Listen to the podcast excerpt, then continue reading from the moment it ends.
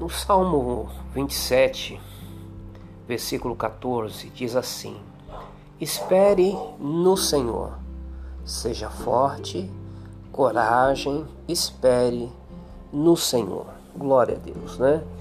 Irmãos, o que nós é, observamos nas palavras do salmista é que há um tempo em que a vontade de Deus ela vai se cumprir em nossas vidas. Um tempo determinado por Deus. Assim como fala o escritor de Eclesiastes, que diz que é um tempo determinado para todas as coisas.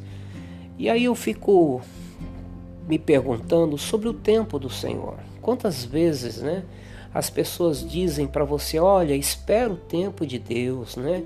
Isso vai acontecer no tempo de Deus na sua vida, mas qual é o tempo de Deus na minha vida? Qual é o tempo de Deus na sua vida, né? Quantas vezes nós nos perguntamos, nós nos indagamos por isso, né? Quando estamos ansiosos para que alguma coisa aconteça, né? Alguma coisa boa aconteça, é uma situação é difícil, é que nós estamos vivendo, que ela tenha um fim, né? Que venha uma notícia boa, que venha algo para alegrar o nosso coração e nós ficamos ansiosos esperando o tempo de Deus.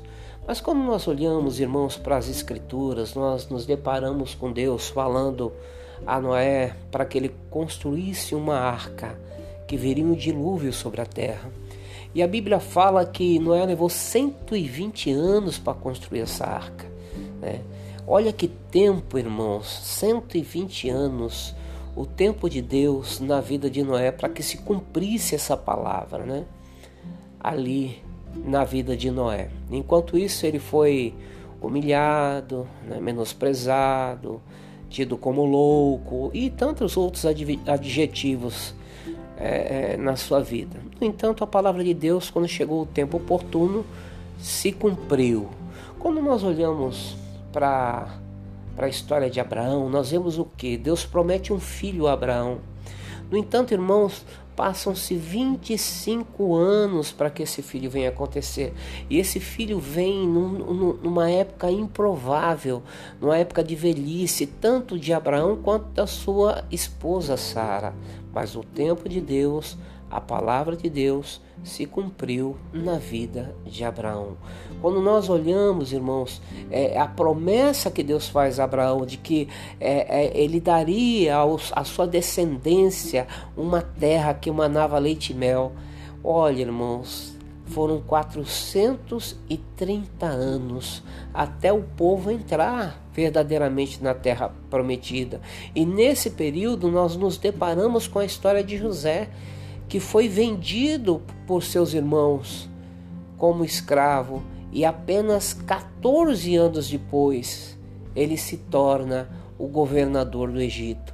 Nós nos deparamos mais na frente com a história de Davi, que foi ungido por Samuel, rei para ficar, para substituir Saul no lugar de Saul, e levaram-se 14 anos aproximadamente para que Davi se tornasse rei, fosse coroado rei.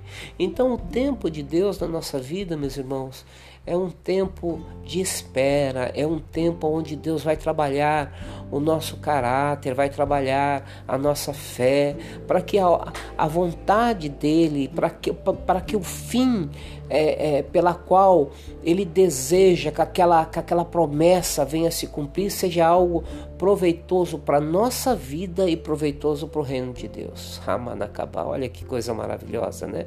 Proveitosa para a nossa vida e proveitosa para o reino de Deus. Por quê, meus irmãos? Porque se chegar antecipadamente, nós não vamos saber o que fazer.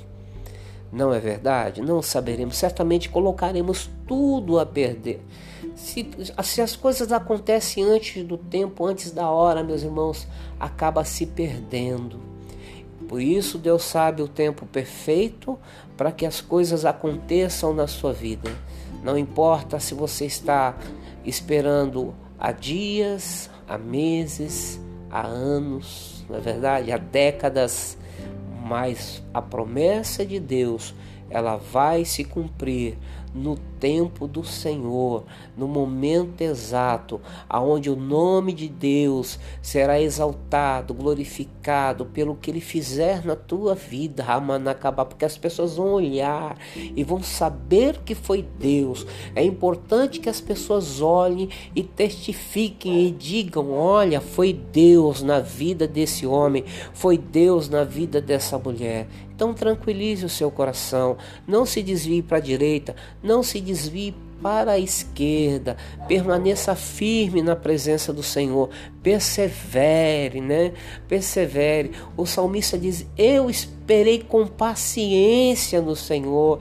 Olha só, então espere com paciência no Senhor. Aguarde o tempo de Deus na tua vida que tudo vai dar certo, vai florescer, vai prosperar, vai transbordar, vai ser algo maravilhoso de Deus. As pessoas vão se alegrar junto com você. Vai ser um momento de celebração, de festa, de alegria na tua vida e na vida de todos aqueles que te amam.